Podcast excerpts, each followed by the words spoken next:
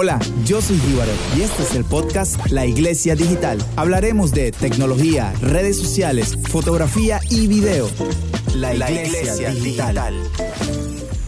Aprende a promocionar tu trabajo. La creatividad no es un talento, es una forma de operar. John Cleese. A menudo vienen a mí algunas personas preguntándome cosas como ¿cómo llego a más personas?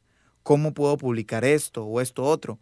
¿Cómo encuentro a mi público objetivo? Y en lo personal, no me gusta hablar mucho de autopromoción, pero hace un tiempo leí en un libro un consejo muy bueno para este tipo de preguntas y decía así, sé tan bueno que no puedan ignorarte. Si realmente te esfuerzas por ser bueno en lo que haces, las personas terminarán por conocerte. Es muy difícil y te va a costar mucho si vas a estar por ahí tratando de encontrar a las personas para que vean tu trabajo, cuando en cambio las personas son las que te deben de encontrar a ti y lo que haces.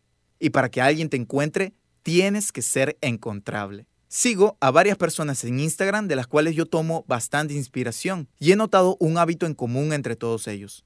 Y es que comparten sus ideas constantemente. Tú no las ves subiendo selfies en alguna fiesta o de la nueva serie que se van a ver. Estas personas están muy ocupadas para eso. Ellos están en sus oficinas o en su cuarto de estudio trabajando ferozmente en secreto, pero tampoco son celosos ellos no tienen problema con compartir sus ideas y postear todo lo que va relacionado a lo que están haciendo. Con esta serie de podcasts, lo que pretendo hacer es crear una especie de manual para principiantes y así enseñarte claves para darte a conocer tú y tu trabajo. Mi intención es que puedas pensar en tu trabajo como un proceso sin final. Y de hecho, la Biblia dice algo respecto a esto. En Efesios 4:13 dice, ese proceso continuará hasta que todos alcancemos la unidad en nuestra fe y conocimiento del Hijo de Dios, que seamos maduros en el Señor, es decir, hasta que lleguemos a la plena y completa medida de Cristo. Esto me habla a mí de que Dios todos los días está trabajando en nosotros, si nosotros se lo permitimos, claro, para convertirnos más como Él. Y esta misma idea es la que quiero que tengas acerca de tu trabajo.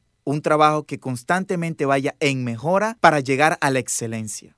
También te comparto algunas otras claves para que tu trabajo se pueda dar a conocer. Ya te hablé acerca de compartir ideas o bosquejos de tu trabajo. Otra herramienta muy importante que puedes utilizar son los hashtags. Ya esto lo conversamos en el podcast anterior, pero siempre es bueno recordarlo. Es muy importante crear contenido de valor para las personas. Así, cuando se encuentren con él con un buen diseño, se puedan quedar con él y lo compartan. Hace poco una cuenta de Instagram muy grande, con muchos seguidores, que habla acerca de diseño, empezó a compartir mis contenidos. Claro, pero antes de eso yo tuve que hacer un trabajo crear una línea gráfica en mi Instagram que se viera profesional y limpia. Luego me encontré con esta página y le compartí uno de mis posts para ver si era de su interés y así compartirlo en su perfil. Momentos después me dijeron que les gustaba mi contenido. Luego al día siguiente compartieron uno de mis posts. Y evidentemente, al esta cuenta tener tantos seguidores, asimismo personas me empezaron a seguir. Solamente han compartido hasta este momento tres posts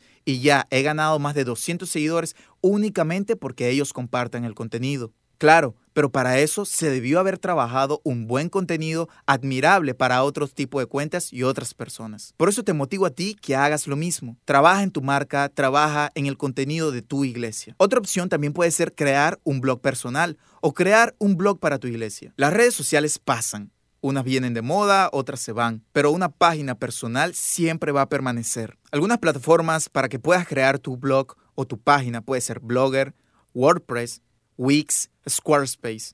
Yo por el momento estoy utilizando Wix.